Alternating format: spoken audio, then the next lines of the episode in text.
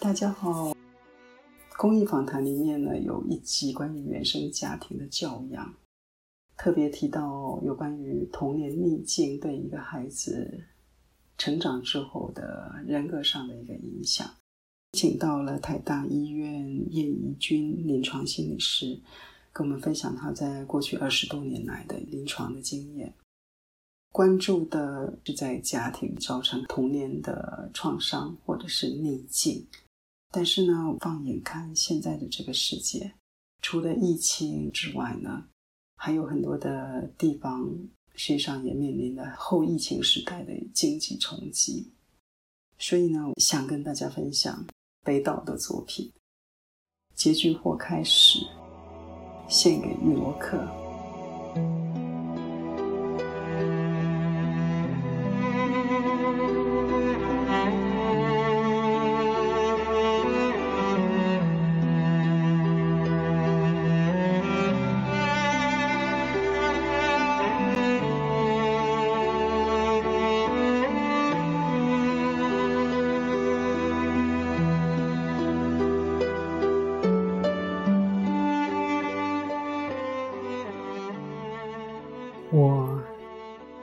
站在这里，代替另一个被杀害的人。为了每当太阳升起，让沉重的影子像道路穿过整个国土，悲哀的雾覆盖着补丁般错落的屋顶，在房子与房子之间。烟囱喷吐着灰烬般的人群，温暖从明亮的树梢吹散，都留在贫困的烟头上。一只只疲倦的手中，升起低沉的乌云，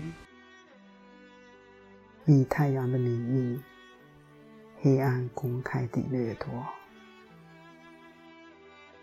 沉默依然是东方的故事。人民在古老的壁画上，默默地永生，默默地死去。啊，我的土地，你为什么不再歌唱？难道连黄河纤夫的绳索，也像崩断的琴弦，不再发出鸣响？难道时间这面晦暗的镜子，也永远背对着你，只留下星星和浮云？我寻找着你在一次次梦中，一个个独舞的夜里或早晨。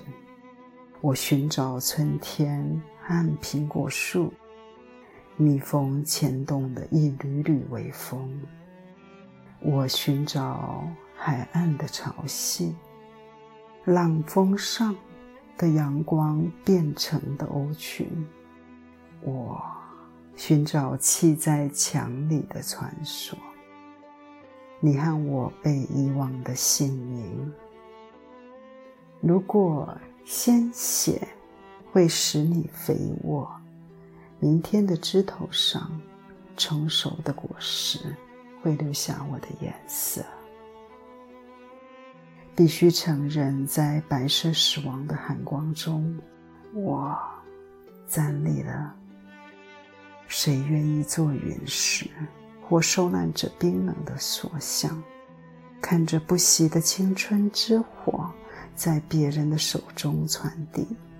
即使鸽子落到肩上，也感不到体温和呼吸。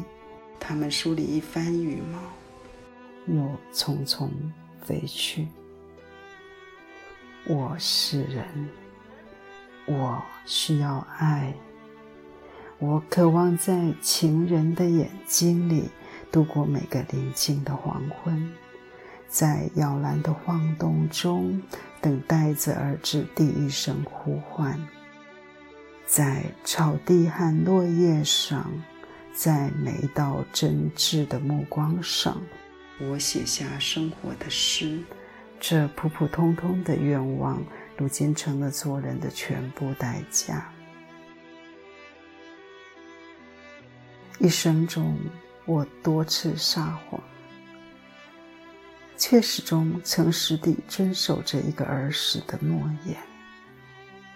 因此，那与孩子的心不能相容的世界，再也没有饶恕过我。我站在这里，代替另一个被杀害的人，没有别的选择。在我倒下的地方。将会有另一个人站起。我的肩上是风，风上是闪烁的星群。也许有一天，太阳变成了萎缩的花环，垂放在每一个不朽的战士生命般生长的墓碑前。乌鸦，这夜的碎片。纷纷扬扬。